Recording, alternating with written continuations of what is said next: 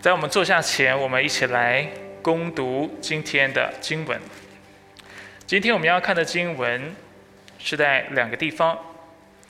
第一个地方是在腓立比书的第一章的二十七到第三十节，第二个部分则是在第四章的第十五节一直到结束的二十三节。我们一起来攻读今天的经文，来一二三。最重要的是。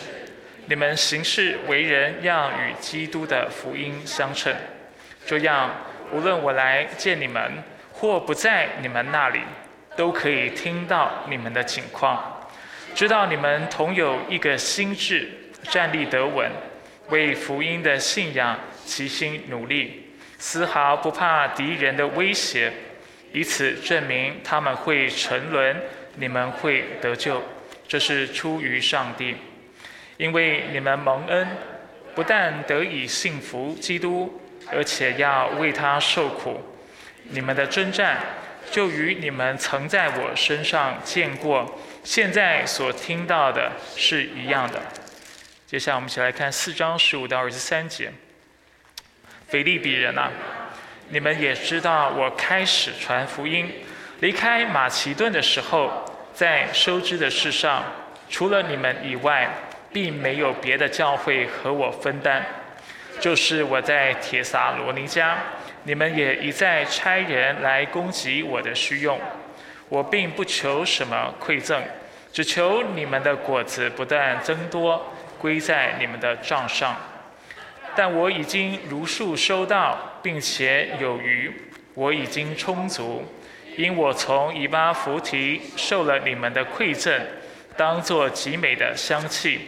为为上帝所接纳、所喜悦的祭物，我的上帝必照他荣耀的丰富，在基督耶稣里，使你们一切所需用的都充足。愿荣耀归给我们的父上帝，直到永永远远。阿门。请问候在基督耶稣里的各位圣徒，跟我一起的众弟兄都问候你们。众圣徒都问候你们，特别在凯撒家里的人问候你们。愿主耶稣基督的恩与你们的灵同在。这是上帝的话，弟兄姐妹请坐。好吧，在一开始的时候，我们低头，呃，为俄罗斯呃以及乌克兰来做个祷告。我们一起低头。亲爱的天父上帝，我们来到你的面前。我们为世界正在发生的事情向你来祷告。主知道，在你再来的那一天，你所要赐的、所要降下的是平安，是和平。所以基督徒应当在各样的事上，尽量的去寻求和平，并且为和平祷告。所以主一早，我们来到你的面前，为现在世界的这样的一个局势来祷告。愿你能够降下你的平安，赐下你的祝福。愿你能够来怜悯全地。主也求你指教我们，使我们谦卑，让我们知道怎么样来为俄罗斯以及为乌克兰来祷告。很多时候在祷告当中，我们是凭着血气来亲近你，来依靠你的。我们是带有立场来为某些国家来祷告的。但殊不知，在俄罗斯也有百分之五十的基督徒，而在乌克兰则有百分之七十五的基督徒。换句话来说，各地都有你的百姓，而且这些百姓很可能都参与在战争当中。所以主啊，求你怜悯我们，求你给我们智慧，让我们知道当怎么样来祷告。因为在战场上的。是那照着你形象所造的人，他们要彼此伤害，他们要彼此杀害，而且当中不乏那心里面的基督徒。所以主啊，求你怜悯我们，使这苦难临到我们，也求你挪去。求你也让那在上掌权的、有权位的这些的官员，让他们有智慧，让他们知道如何。在这样的一个局势当中，寻求多数人的利益，不是指寻求个人的利益，让他们在所做的决策上能够讨你的喜悦。若是不能，主我们也求你按着你自己的智慧、良善和主权，带领这个世界，带领历史的进程，使你的名能够得着荣耀，使你的百姓生命能够得着益处。我们感谢赞美你。以上祷告是奉靠主耶稣基督的圣名求，阿门。呃，在进入今天的信息之前，啊，鼓励弟兄姐妹继续为现在的世界的局势来祷告。那犹如刚才在祷告当中所提到的，啊，不要太快先入为主的来决定哪一方是对的，哪一方是错的，但却要站在圣经的角度，从圣经的角度来思考。呃，犹如刚才已经提到的，啊，很多人会说乌克兰有百分之七十五基督徒，所以大家都很努力为乌克兰祷告。但是我们要被提醒，就连俄罗斯有百分之五十的人其实是，啊，就是东正会哈，就是啊，也是广泛广义来说也是基督徒百分之五十的人口，所以是非常惊人的数目。所以总之呢，求神在这样的一个，啊，我觉得这样的一个挣扎困难当中，啊，真的是赐智慧给我们，让我们知道怎么样来祷告，然后。啊，才不会他就是得罪神，而且啊，能够站在真的是，因为在战争当中，我们都知道会丧失许多的人命，而且这些士兵、这些军人都是有父母、都是有孩子的。啊，我相信他们在这当中也有他们的苦难，而且有些时候是碍于国家的方向，他们也没有选择，他们只能够按着国家的心意去参与这样的战争。所以真的是求主给我们智慧，给我们怜悯的心，让我们知道如何来代求。箴言二十九章十八节，经文告诉我们：没有意象，名就放肆；唯独守律法的，变为有福。在希伯来的智慧文学当中，常常看到类似这样的一个文学结构，意思就是说呢，我们啊。在希伯来人的诗篇、诗集、智慧文学，我们常常看到啊平行对称的句子。每一组句子大概会有两句话或三句话是平行的为一组。那这两句话或三句话呢，往往是呈现三种可能关系。第一种可能关系就是它是同义平行句，就是说后半句跟前半句是一样意思的。另外一种可能。它会是相对的平行句，代表第二句话跟第一句第一句话是相反关系的。另外一种可能呢，是它是综合平行句，意思就是说第二句话可能补足第一句话的内容。那当然这是呃比较从技术层面来探讨，就是啊圣经当中的智慧文学。那现在就来访问一下大家，你们觉得这节经文？的这两句话就是没有意象名就放肆。如果是第一句话，唯遵守律法的变为有福是第二句话的话，那这两句话是呈现什么样的一个逻辑关系？是同义是相对，还是是综合？代表第二句话是补足了第一句话的？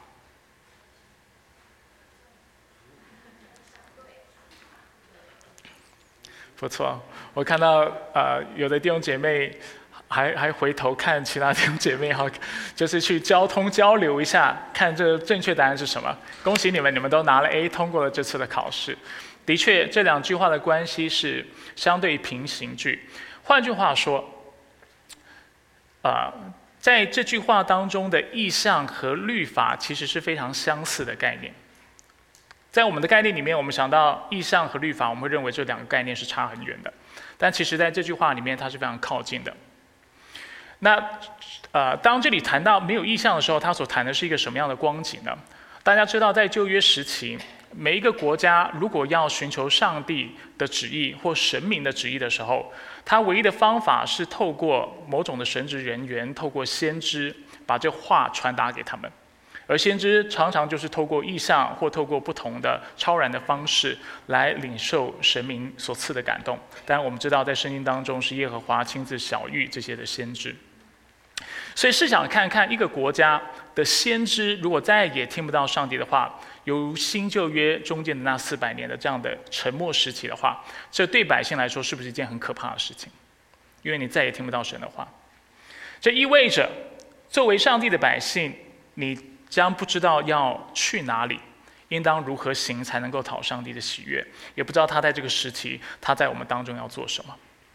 所以在这里，这节经文告诉我们：如果先知没有领受意象的话，如果在上帝的国当中是没有意象的话，民就会放肆，因为整个国家会呈现一个无政府或者是非常混乱的状况，大家不知道上帝的心意是什么，所以是非常可怕的事情。但是相反的，如果一个国家它不仅知道上帝的话语，并且愿意去遵守的话，这意味着这这个国家的百姓就是怎么样？有福的，大家看到这两句话的关系吗？那这也是我一开始传讲腓立比书的原因，就是希望我们在座的每一个基督徒，既然我们称自己为基督徒，既然我们说我们自己是相信耶稣基督的，那我想问大家的就是：那你是否在这个时期知道怎么样为基督而活，为主而活，为上帝而活？还是我们跟？这里这句话，这节经文的前半句话所说的一样，我们是没有意向的，我们是不知道主的心意的，我们是不知道怎么样效法基督，不知道怎么样荣耀他，也不知道如何爱人的。所以透过腓立比书，我是希望帮助大家看到，我们如何在行事为人上，都应当应当与基督的福音相称。希望弟兄姐妹不止。因为接受福音入门了，成为基督徒，但更能在生活当中不断的去反思福音的内容，把福音应用在自己的生命当中，使自己成为有福的百姓。阿门。所以，我们今天呢，要为腓立比书这个信息系列做总结。今天会是最后一篇信息，主题就叫做与基督的福音相称。啊，我们的信息系列是什么？大家还记得吗？与福音相称，是让人发现牧师很偷懒哈。但是其实，其实啊，用这样的一个方式或用这个主题来描述今天的经文也是非常恰当的。因为我们我曾经跟大家分享，腓立比书的主题经文在哪一章哪一节？一章的二十七节。好，吧，数到三，我们一起来看这些经文。来，一。二三，最重要的是，你们行事为人要与基督的福音相称。我不知道大家还有没有印象，希望是有印象哈，因为这个信息系列今天是第二十七讲。大家知道二十七讲的是一个什么样的概念吗？一年有几周？半年有几周？二十六周，二十七讲代表我们讲了多久？我们讲了半年的时间，花了半年的时间来讲腓立比书，我们终于要讲完了。那当然也希望我们最后一篇信息，大家终于搞懂我们到底在谈的是什么。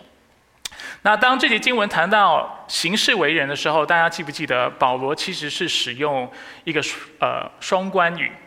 行事为人这个词有两层的意思，一层的意思就犹如字面所说的。保罗非常在意我们作为基督徒，我们的行事为人是什么样子的，清楚吗？但是另外一方面，他其实在提醒我们的身份认同，他在提醒我们我们是谁。因为在原文当中呢，行事为人有另外一层的意思，就是做公民的意思，有印象吗？所以保罗在提醒我们，我们是天国的公民。所以我们也应当要活出这天国公民的样式。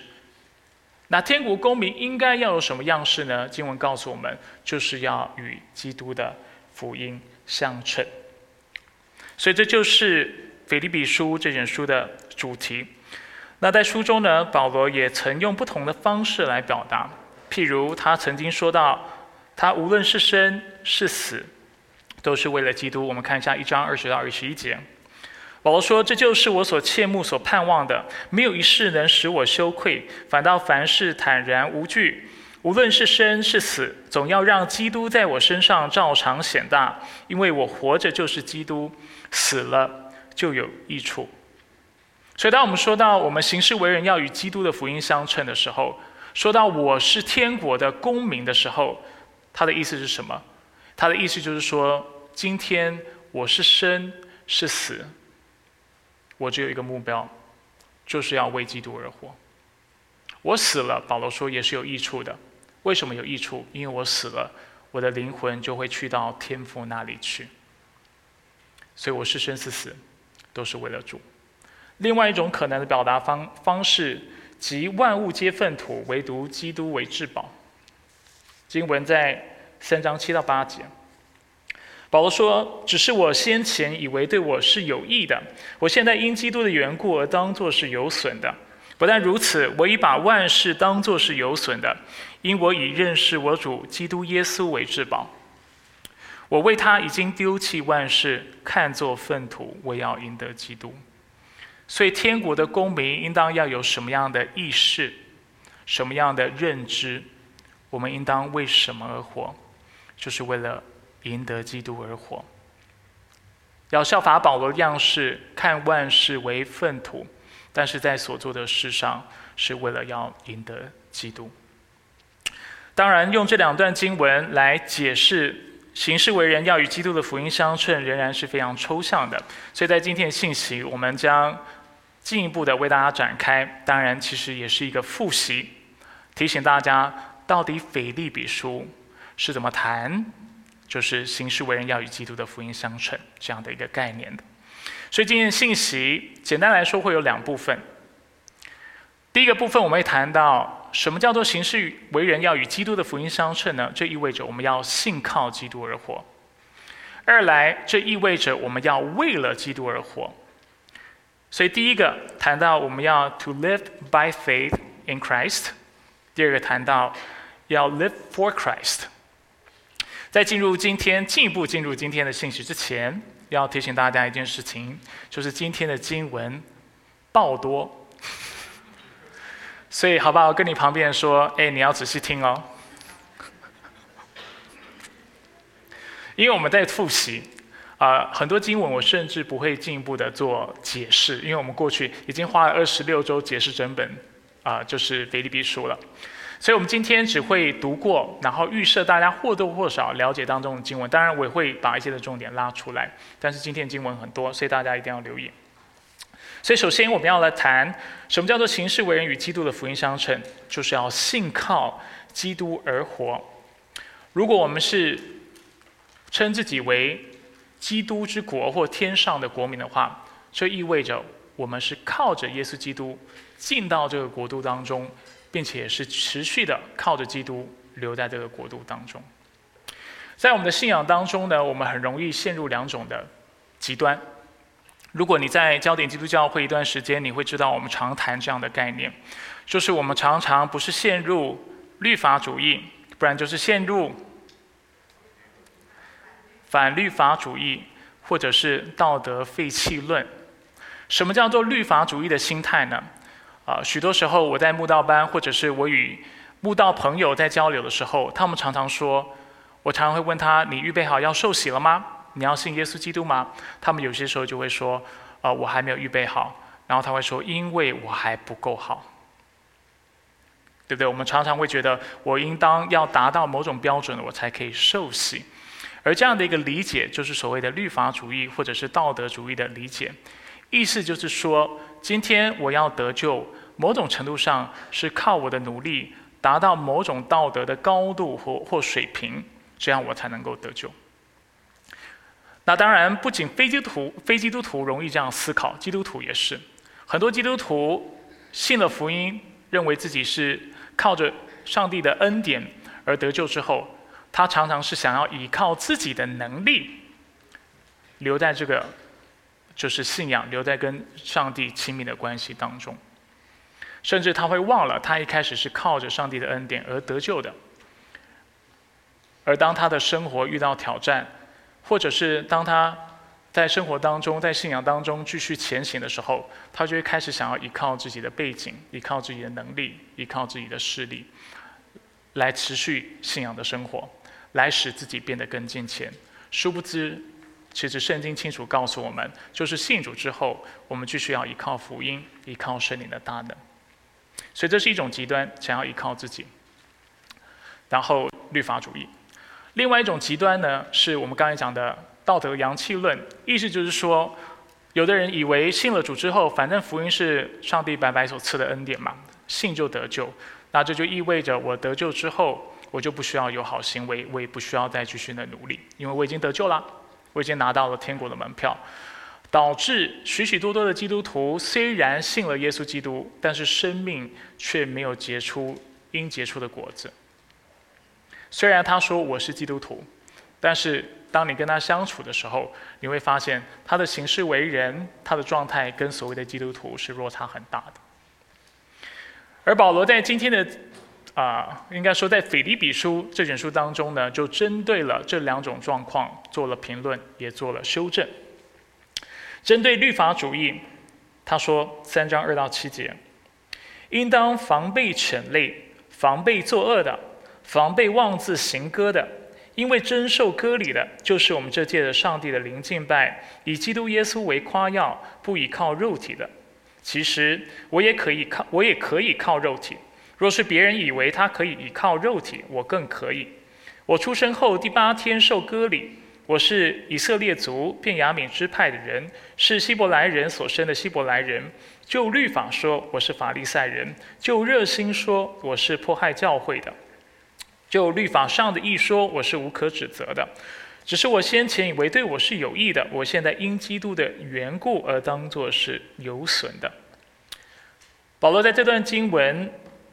提醒腓利比教会，你要防备那些犬类的。虽然腓利腓利比教会当时尚未有这样的人，这这些的假教师、假先知侵入在他们当中，但是保罗在他长期的传教经历当中，他其实看到处处都有这样的状况，就是有些人教导是错误的福音，教导信徒在信主之后要持续靠着自己的行为来得救。靠着个人的努力，靠着自己的背景，靠着自己的势力，来得着救恩。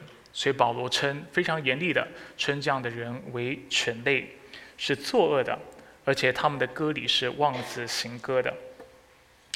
保罗在这段经文也告诉我们：如果今天一个人真的要依靠肉体的话，他比谁都有权利去啊去嗯。去这样子来夸耀自己，在信主前，在成为基督徒以前，相较许多人，他其实在各样的标准上都是超过别人的，道德的操守上，律法的意义上，他的热心上，对不对？他宗教的热情，还有他的出身背景，他的教育水平，都比别人高。换句话说，保罗意思是说，如果靠着出身，靠着人的势力成就就能得救的话，我早就得救了，而且我比任何人都该得救，因为我是法利赛人，就是最严谨的律法的支派所出来的，我是那甚至为了信仰愿意去迫害其他人的，迫害基督徒的，去害死他们，而且他是他说到自己在律法的意义上，在行为上面。他也是无可指责的，但是非常遗憾的，这样的人是不能得救的，因为人要得救，只能靠上帝的恩典。所以在三章八到十一节，他这么说：“他说我得以在他里面，不是有自己因律法而得的义，而是有信基督的义，就是基于信从上帝而来的义，使我认识基督，知道他复活的大能，并且知道和他一同受苦，效法他的死，或许我也得以。”从死人中复活。我要大家留意的是这段经文的前半段。其实，在腓立比书很少谈到福音的内容，这是唯一一个地方。因为更多腓立比书要教导我们是成为基督徒以后，我们应该有的啊，就是行事为人的样式，有我们在核心经文当中所看到的。但是保罗在这里提醒腓立比教会的人：，你不是只是靠着福音入门，你不是只是凭着信心而得救，就是啊称义。但是今天你的生命要改变，你是需要持续的借着信心来到神面前，才有可能有这样的改变的。不是靠你的能力，不是靠你的行为，但却是靠着福音自己的大能，是凭着信心。甚至人能够从死人中复活，所靠的也都是基督自己的大能，福音的大能。这就是为什么一章六节提醒我们：我深信，那在你们心里动了美好工作的，到了耶稣基督的日子，必完成这工作。得救的工作是谁开始的？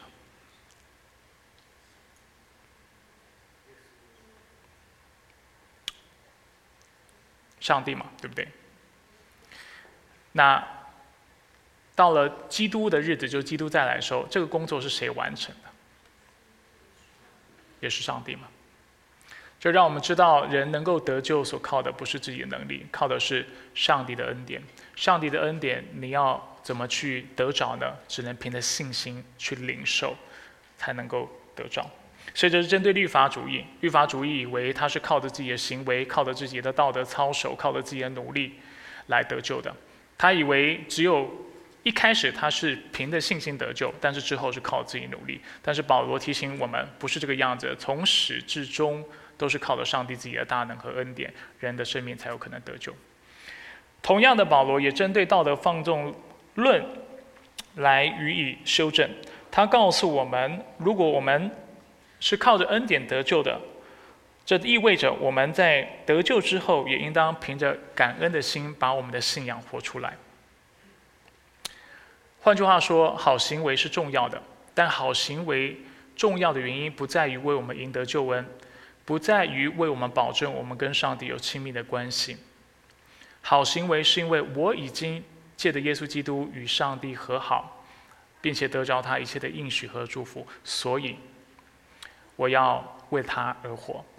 我们常用一个方式来比喻这样的一个认知，就像一个人溺水了，如果有人把他从水里拉出来的话，这个溺水的人会怎么样跟搭救他的人来表达他的感谢？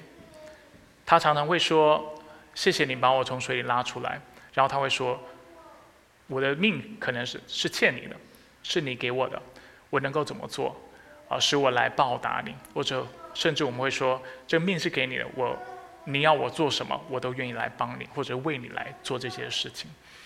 同样的，我们跟耶稣基督、跟上帝的关系也是如此，因为我们的生命是上帝从罪恶当中搭救出来的，因此，我们的好行为是在这样的一个理解之下所予以的一个感恩的回应，是我们来到神的面前说：“神，谢谢你救我们，所以我们愿意为你而活。”这就是为什么保罗在二章十二到十三节告诉我们：“我亲爱的，这样看来，你们向来是顺服的。不但我在你们那里，就是我现在不在你们那里的时候，更是顺服的。就当恐惧战惊，完成你们自己得救的事，因为是上帝在你们心里运行，使你们又立志又实行，为要成就他的美意。”经文告诉我们，我们要恐惧战惊的完成自己得救的事。过去在。啊，讲到这节经文的时候，我为大家说明这节经文所说的不是要我们去完成救恩，其实，但却是要告诉我们，我们要把这救恩活出来。所以当代译本这么翻译，他说要活出得救后应有的生命，就是既然我们得救了，那我们要把这个生命活出来，这是这节经文的意思。他显然不是要靠我们去完成救恩，不然的话，他就不会在十三节告诉我们，因为是上帝在我们心里运行，使我们又立志又实行，为要成就他的美意。有没有看到清楚的表达是神自己的工作？阿门。所以了解这样的一个框架，或者是了解福音是反对律法主义，也反对道德。放纵论对我们的信仰是很有帮助，也对我们了解腓利比书所谈的喜乐的概念是很有帮助的。我们知道喜乐是腓利比书当中一个很重要的主题。当我们知道就是啊保罗是怎么看待福音的，我们就更能够理解保罗是怎么看待喜乐的。如果一个人他是抱持的所谓的道德主义或者是律法主义的话，他会怎么看待喜乐？他会在信主之后，然后他会觉得，如果我今天要快乐，我还是要靠自己的努力，靠着某种的途径，然后靠着改变我的环境或某种的方法，我才能够快乐起来，对不对？或者是他会觉得信耶稣不够，信基督不够，所以我要继续透过某种的行为来得到这种快乐。那道德阳气论或道德废弃论的人呢？他会怎么看待喜乐？他会认为信主之后就应该天色长蓝，一帆风顺，呃，诸事顺心。而当他发现信了耶稣基督，事情跟他想象不太一样的时候，他会很快的想要放弃信仰，因为他以为福音就是保证他的人生都非常顺遂，就好像刚才讲到的，很多人觉得信主之后，他就不需要再有好行为。他就可以放纵自己的生活，因为他已经得到天国的门票。很多人也以为信主之后，上帝就会把喜乐赐给我，然后所以我就可以随意过我的生活，然后我就会常常快乐，甚至不会经历苦难。但是保罗提醒我们，不是的。基督徒在基督徒并非不会遇到苦难。事实上，我们知道保罗是遇到苦难的，大家还记得吗？当时他面对的有内忧也有外患。他的内忧是什么？就是很多人怀疑保罗传福音的动机，当时他是透过法律的渠道不同的申诉，啊，想要证明福音的清白。在教会当中，有人怀疑他说：“保罗，你为什么要这么做？如果你不一直上诉不同的官长，上诉凯撒的话，今天你早就被释放了。但就是因为你不断的想要透过法律的渠道来证明福音的清白，或甚至证明自己的清白，所以你才不断的被，就是你才无法被释放，然后继续被。”啊，就是困在监里，所以是有内患。外忧呢，则让我们看到他是受监禁的，他是被这个法利赛人所迫害的，同时也是被当时的罗马政权所啊所攻击的。但是在这种情况之下，保罗有喜乐吗？保罗人有喜乐，对吧？所以基督徒的喜乐啊，就是并非是从在真空当中发生的，很多时候在是在苦难。当中发生的。除此之外呢，我们也看到保罗针对律法主义提醒我们，我们的喜乐是在基督里的。过去我也跟大家分享，腓立比书在十六处、十六个地方谈到关于喜乐的概念，而且多次的谈到我们的喜乐是在基督里。大家还记得在基督里意味着或暗示着什么意思吗？意思就是说，你没有办法在基督以外的地方去找到这喜乐，在这世界你找不到。如果你想要依靠环境，环境只要不是按照你所想象发展的时候，你就会失去喜乐。同样的，我们也无法在自己里面找到这喜乐。很多人想要借由成就感，想要借由安全感，想要借由呃自己的出身等等不同的方式。来找到人生的这种满足感。保罗告诉我们：，如果你是靠着环境，就靠着你自己要得到这喜乐的话，你一辈子不会开心，因为你的喜乐是啊，是凭靠着或是建筑在那会变动的事物上的。保罗提醒我们要喜乐吗？你要在基督里有着喜乐，不是建立在律法上。不是建立在你是否能够达到上帝的标准，不是建立在你是否敬虔，而是建立在你是否信基督，并且仰望他的拯救，仰望他的应许。所以我们在腓立比书一章十五到十八节，我们看到保罗是这么谈他的喜乐的。一章十五到十八节，他说：“有些人传基督是出于嫉妒纷争，有些人是出于好意。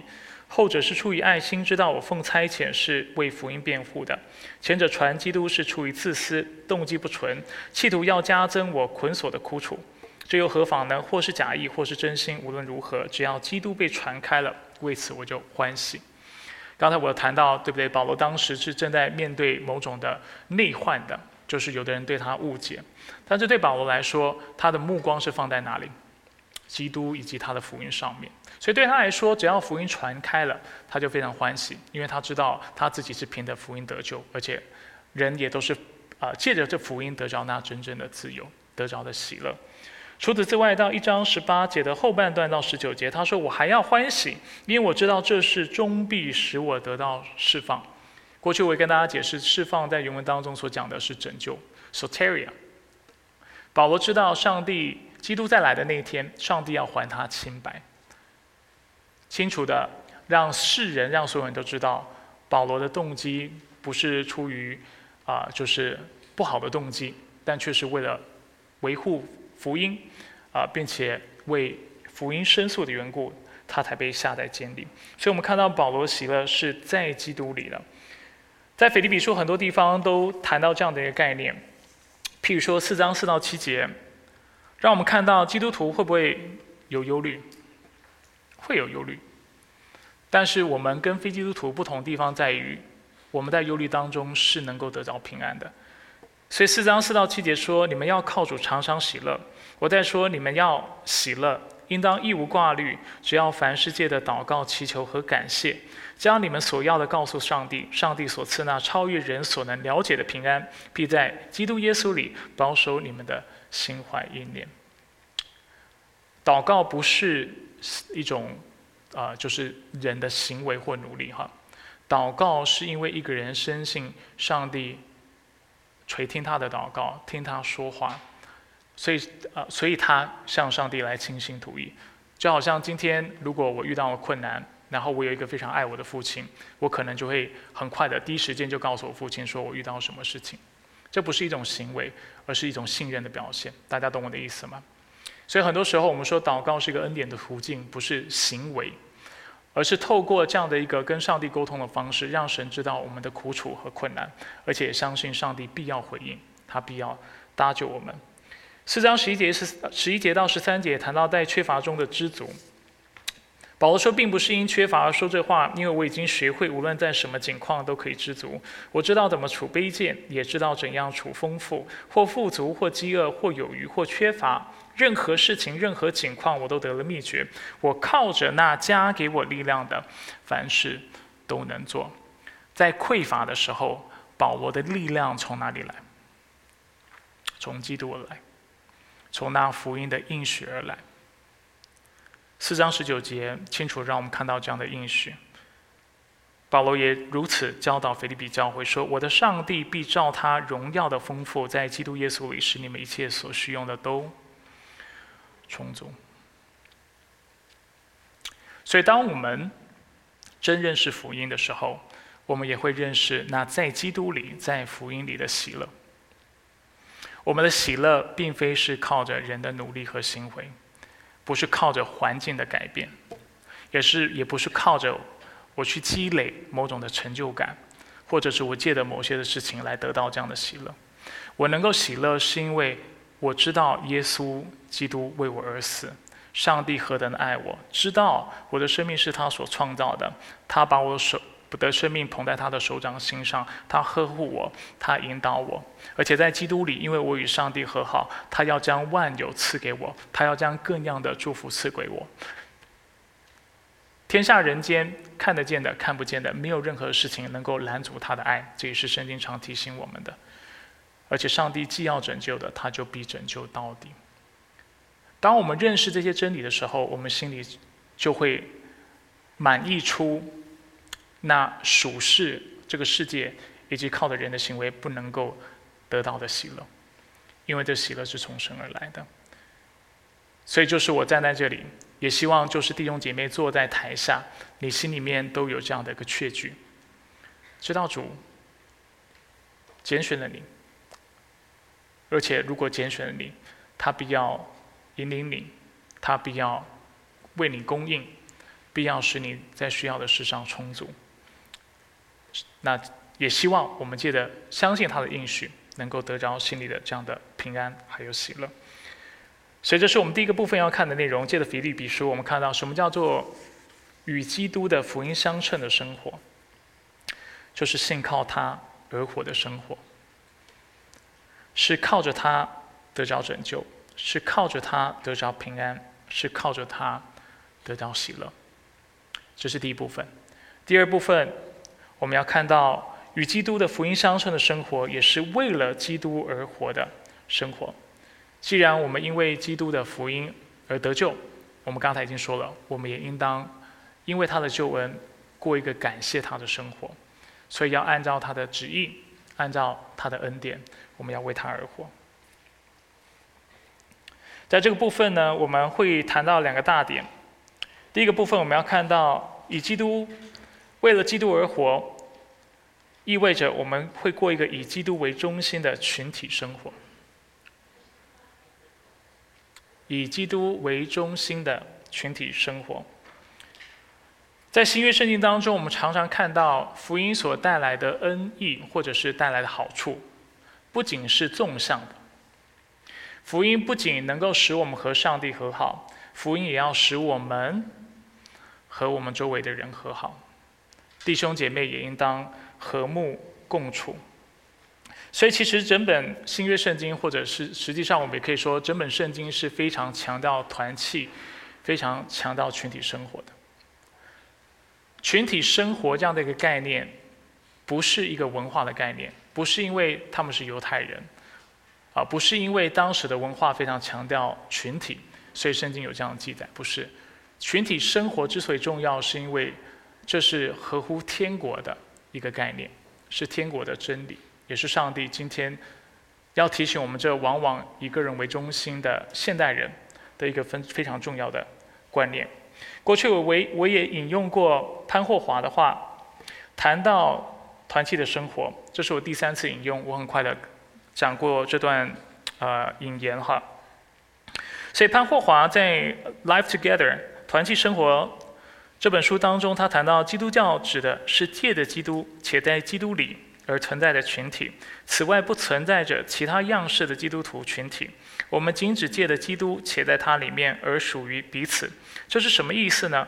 这意味着一来，因为基督，基督徒需要其他基督徒；二来，只有借着基督，基督徒才能与其他基督徒连结；三来，在永恒中，我们是在基督里被拣选的，在历史进程中被接纳并永远的联合。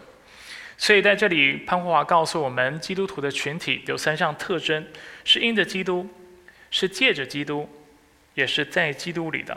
我们是在基督里，因为耶稣的福音，因为基督，我们被联合；我们也是借着他，与其他的弟兄姐妹产生了连结的关系，成为一个群体。也因为我们在这个群群体，也因着基督基督为我们做成这件事情的缘故。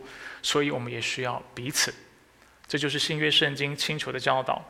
过去几次我跟大家分享，在原文里希腊文当中有一个词叫做 “koinonia”，这个词的意思是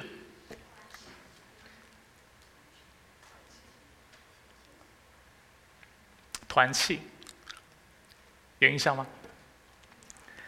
团契、相交、共享，“koinonia” 这个词常被用来。就是在文学当中用来比喻夫妻之间的关系。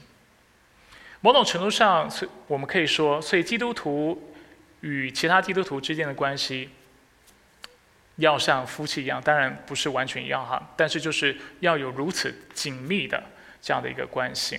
这是基督徒，因为我们是借的耶稣基督的保险而被联合的。而当我们注意到这个词对腓立比书何等重要的时候，我们就会看到这个词为我们凸显了三个腓立比书非常重要的主题。第一个主题就是它让我们看到，我们应当同心的来兴旺福音，同心的来兴旺福音。一章五节跟二十七节说，因为从第一天直到如今，你们都同心合意兴旺福音，所以同心合意这里讲到就是 koinonia。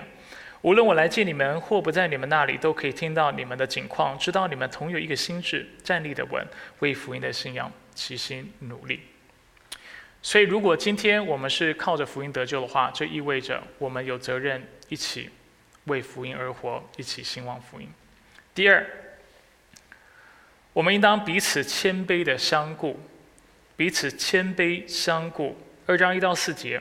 所以在基督里，若有任何劝勉，若有任何爱心的安慰，若有任何圣灵的团契，若有任何慈悲怜悯，你们要意志相同，爱心相同，有一致的心思，一致的想法，使我的喜乐得以满足。接着他说：“怎么样有这样的团契的生活？”使基督的爱丰丰满满在我们当中呢，就是凡事不可自私自利，不可贪图虚荣，只要心存谦卑。个人看别人比自己强，个人不要单顾自己的事，也要顾别人的事。大家应该都有印象，在腓利腓利比书，谦卑是一个非常重要的主题。我们在不同的信息也多次谈到这样的概念。当我们有如此谦卑、彼此相顾这样的爱心的关系的时候，教会在这个弯曲背谬时代就能够如同明光照耀，如同二章十四到十五节告诉我们的：你们无论做什么事，都不要发怨言、起争论，好使你们无可指责、诚实无伪，在这弯曲背谬的时代做上帝无瑕疵的儿女。你们在这世代中要像明光照耀。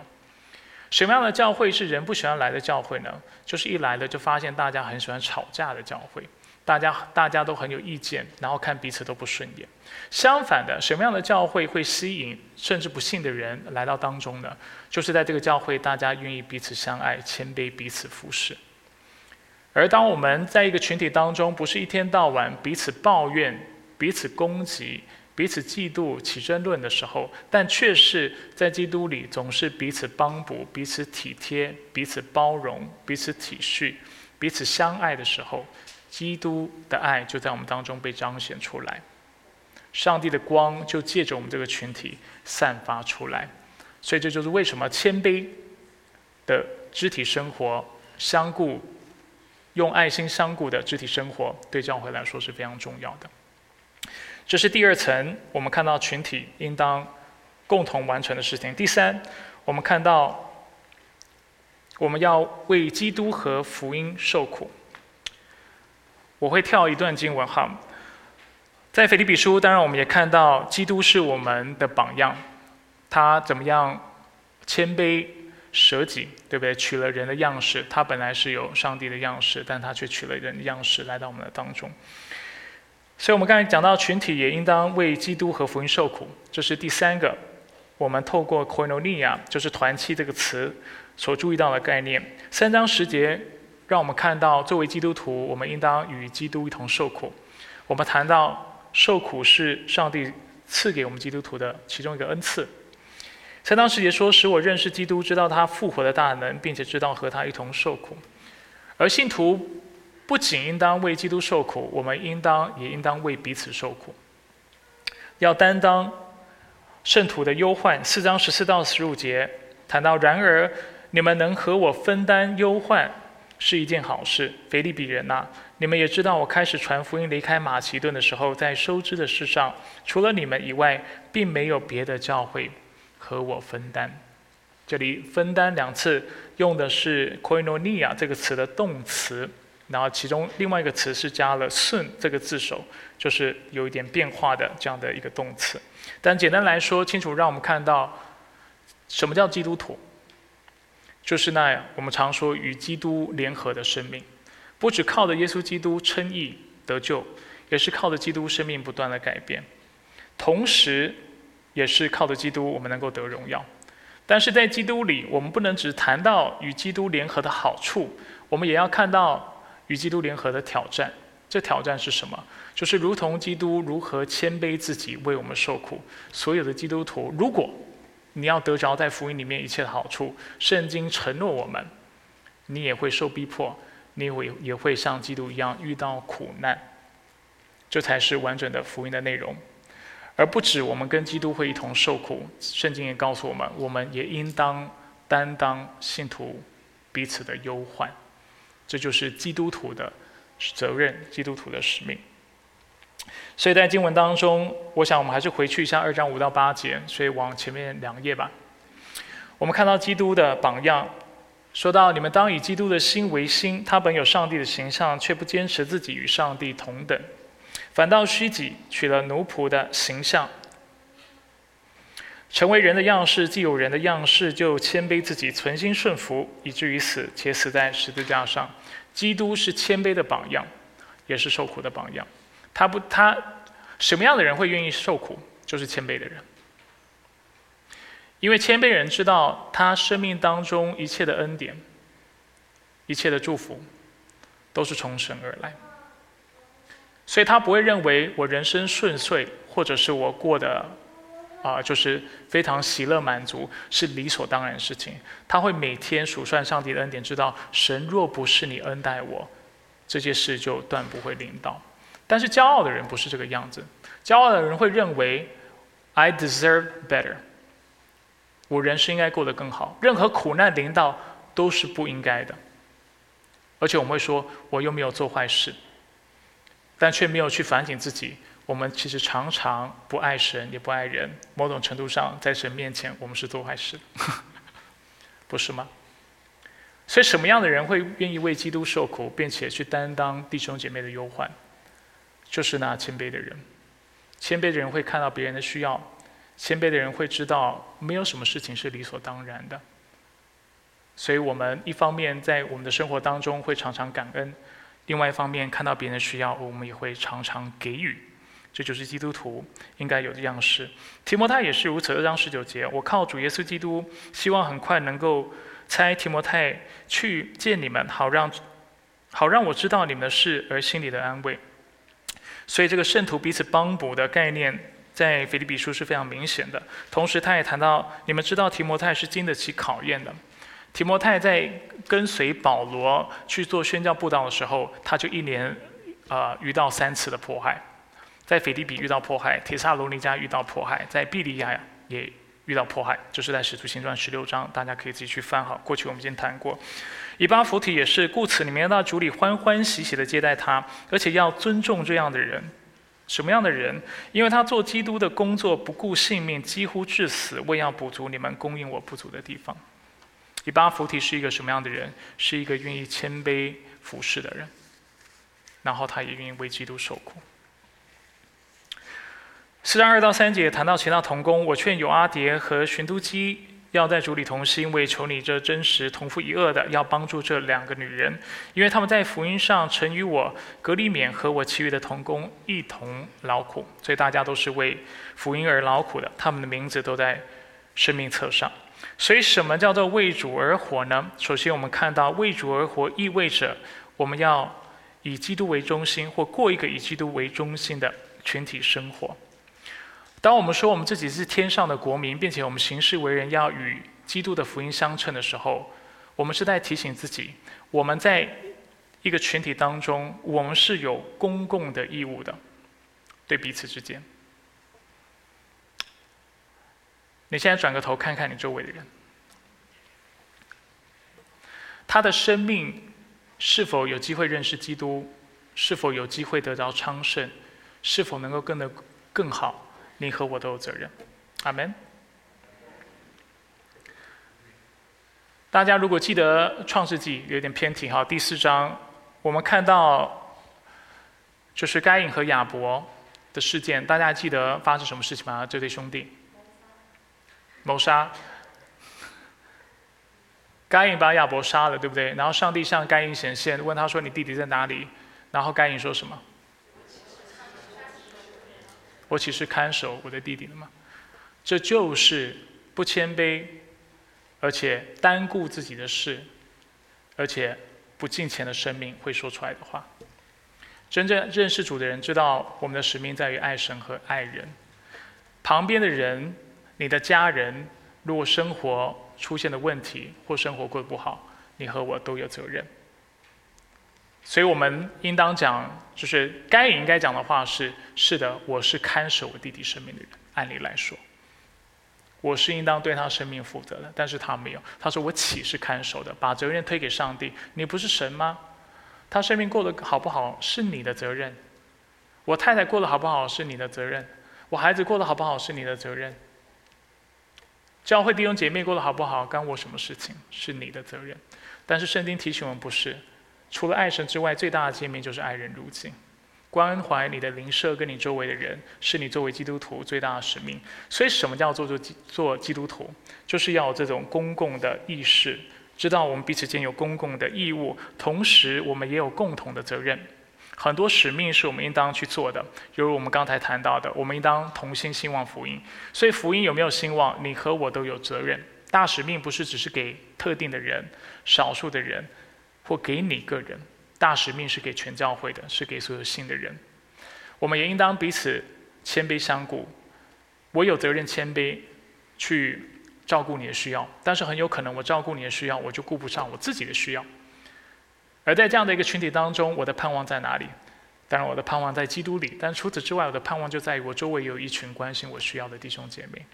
而当我们总是会顾虑，而且顾念到别人的需要的时候，这个群体就会成为一个爱的群体，而且非常丰富的群体，非常丰盛的群体。在这个群体，没有一个人会被 left behind，没有一个人会被遗漏、被遗忘，但是每一个人都会被照应到。作为一个牧者，我常常非常感叹哈，我能够做的真的非常有限，我就一个人。然后很多时候，光是呃教会当中的一些很基本的事物，我就已经忙不过来了，更不用说每周要关怀弟兄姐妹。那所以我在这里也想恳请弟兄姐妹，真的跟我一起担起这样的责任，我们一起彼此的关照彼此的需要。而当我们如此行的时候，一方面我相信这是讨上帝喜悦的；二来我相信我们将如明光照耀，照亮奇诺这个城市，跟照亮我们周围的所有的邻舍。除此之外，我们也应当为基督和福音的缘故受苦，这是我们一起的责任。所以这是第一个部分，为了基督而活的第一个部分。那为了基督而活的第二个部分呢？要谈到我们是为了基督的再来，要慎思笃行，择善而从。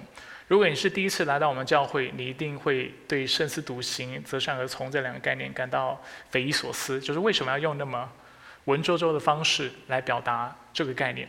主要的原因是因为这是我过去信息的主题。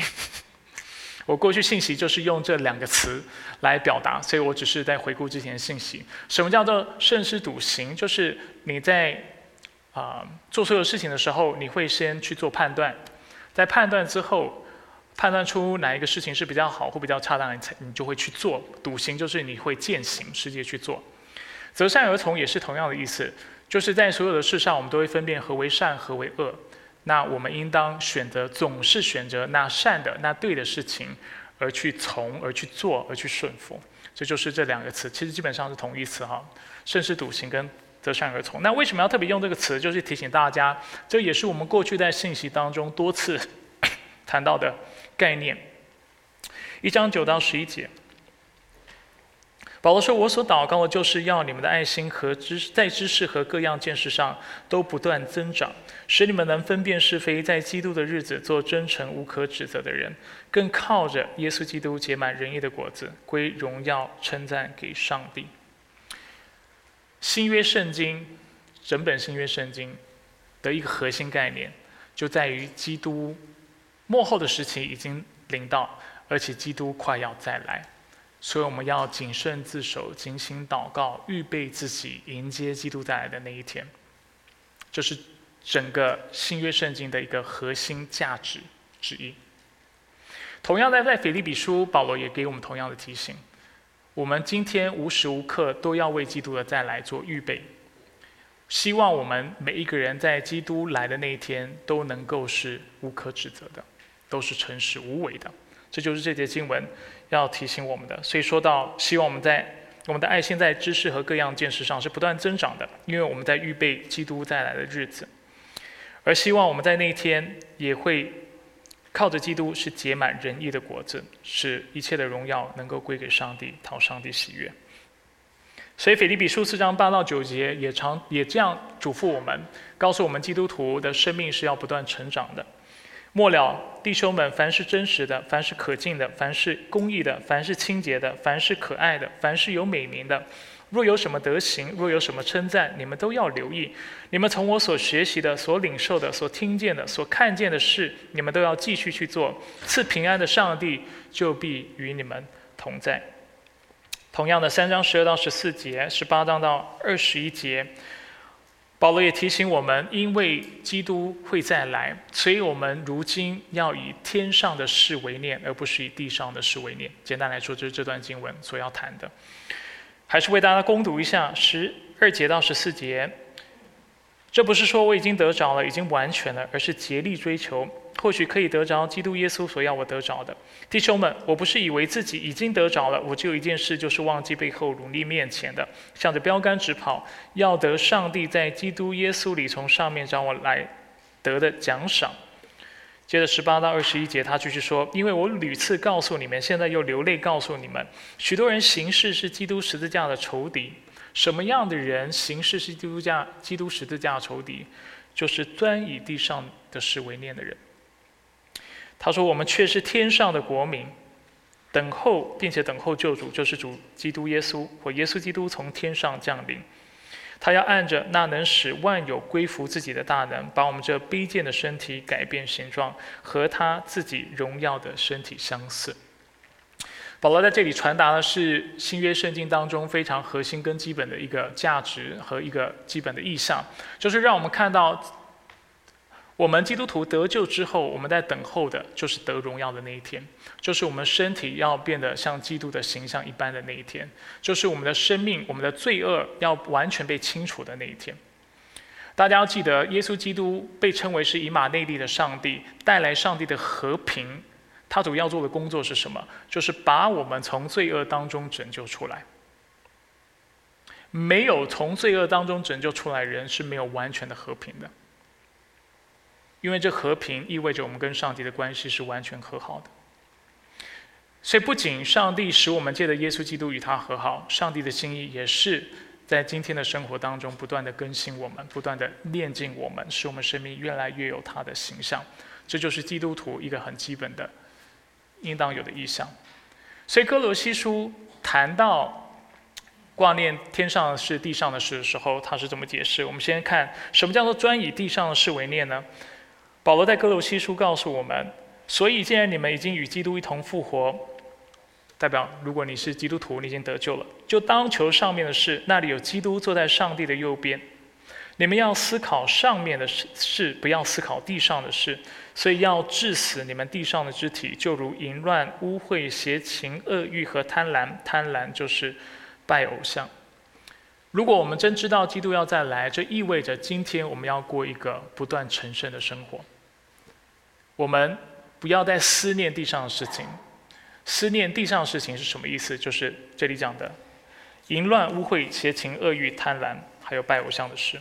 相反的，我们应当思念天上的事，我们应当等候这位救主的到来。所以，哥罗西书三章十二到十三节也告诉我们，什么叫做思想上帝的事。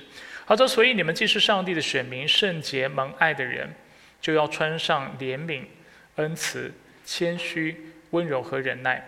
倘若这人与那人有嫌隙，总要彼此容忍。再次看到群体的重要性，大家有看到吗？彼此饶恕，主怎样饶恕了你们，你们也要怎样饶恕人。所以，什么叫做为基督而活？我们看到两方面。第一方面是它带有群体的面相，清楚让我们看到我们受洗归入基督，同时是受洗归入他的教会。从此之后，我们对这个群体有责任，这个群体也对我们有责任，因为我们都是因着耶稣的保险，借着圣灵的大能，为了服侍同一位上帝而被联合的。但是，不仅我们有这样群体的责任，有公公公共的以及共同的义务和责任之外，在后半段就是刚才的第二大点，我们也看到，这也意味着我们个人的生命要不断的更新。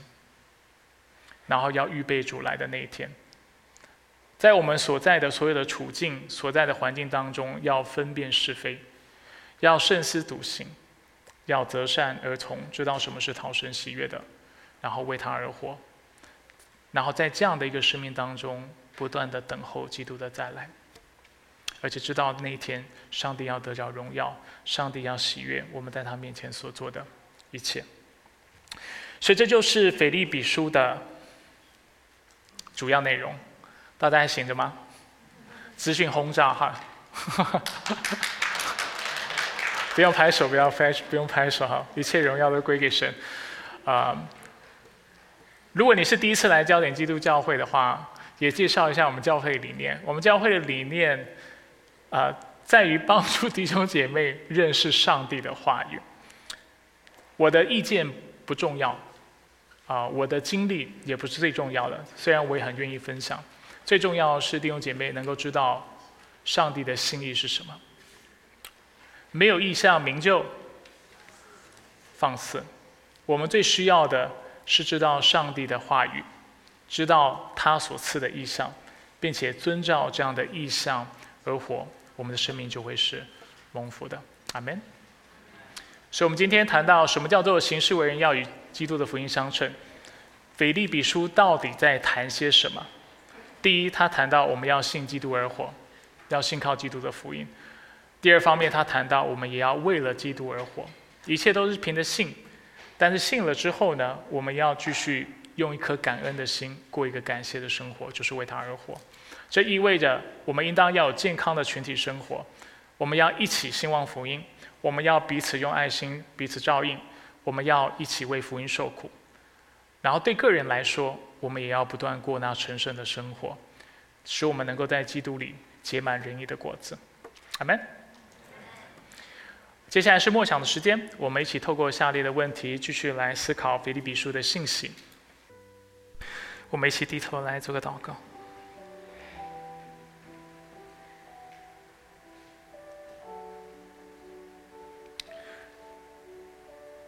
主，我们为过去的这二十六、二十六到二十七周的时间向你身上感谢。谢谢你透过腓立比书提醒我们，我们行事为人应当。与基督的福音相称，我们的生命应当是以基督为中心的。这样的生命不是一个律法主义的生命，以为不靠着行为我们就不能得救，以为不靠着行为我们就不能够得着上帝的应许。这样的生命和信心也不是道德废弃。这样的一个立场，以为信了耶稣基督，我们就可以放纵自己的私欲，过那不讨神喜悦的生活。行事为人与基督的福音相称，意味着我们从不信到信，是要借的信靠耶稣基督；而信了耶稣基督，成了基督徒之后，我们要持续的依靠他来过我们属灵的生活。因为我们何时忘记依靠基督，我们何时就陷入律法主义，何时就陷入道德废弃论。我们不是想放弃信仰，不然就是想要透过基督以外的方式，来得到生命当中的喜乐和平安。主求你提醒我们，求你帮助我们，让我们常常凭着信心来过基督徒的生活。除此之外，提醒我们，我们行事为人应当与所蒙的恩相称。既然已经得救成了基督徒，我们应当为了基督而活。这意味着我们要过一个以基督为中心的群体生活，与我们旁边的弟兄姐妹一起兴旺福音，与我们旁边的弟兄姐妹彼此相爱、谦卑相顾，而且一起为了真理、为了对的事情，我们来受苦。除了有健康的群体生活之外，主，我们也来到你面前，我们祷告，愿我们能够时常预备自己，等候基督的再来，在所有的事上都能够慎思笃行，择善而从，能够查验何为上帝善良、纯全、可喜悦的旨意，并且愿意献上自己当做活祭，按照这旨意而行。主，愿愿你使用焦点基督教会。愿你使用我们常在你的面前来依靠你，为你而活，使我们如同明光照耀，让我们在这弯曲背谬的时代当中，成为那汪洋当中的灯塔，能够引导那迷失的船只、迷失的灵魂，来认识你的福音。来认识你的光芒，来认识你的真理。主求你也继续保守我们的生命，时常提醒我们，我们应当为你而活。我们感谢你。以上祷告是奉靠主耶稣基督的圣名求。